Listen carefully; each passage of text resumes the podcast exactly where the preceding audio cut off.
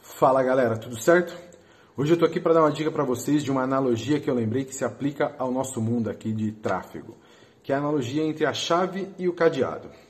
Não faz sentido nenhum a gente construir uma chave e tentar encontrar um cadeado. É muito mais produtivo você encontrar um cadeado e construir uma chave para abrir aquele cadeado. Que isso quer dizer no nosso mundo aqui, principalmente de marketing digital e tráfego pago? Estão te ensinando tráfego pago e você está tentando encontrar um público que entenda o que é aquilo e tentar vender isso para ele. Isso não vai funcionar, não tem funcionado. Você precisa o quê?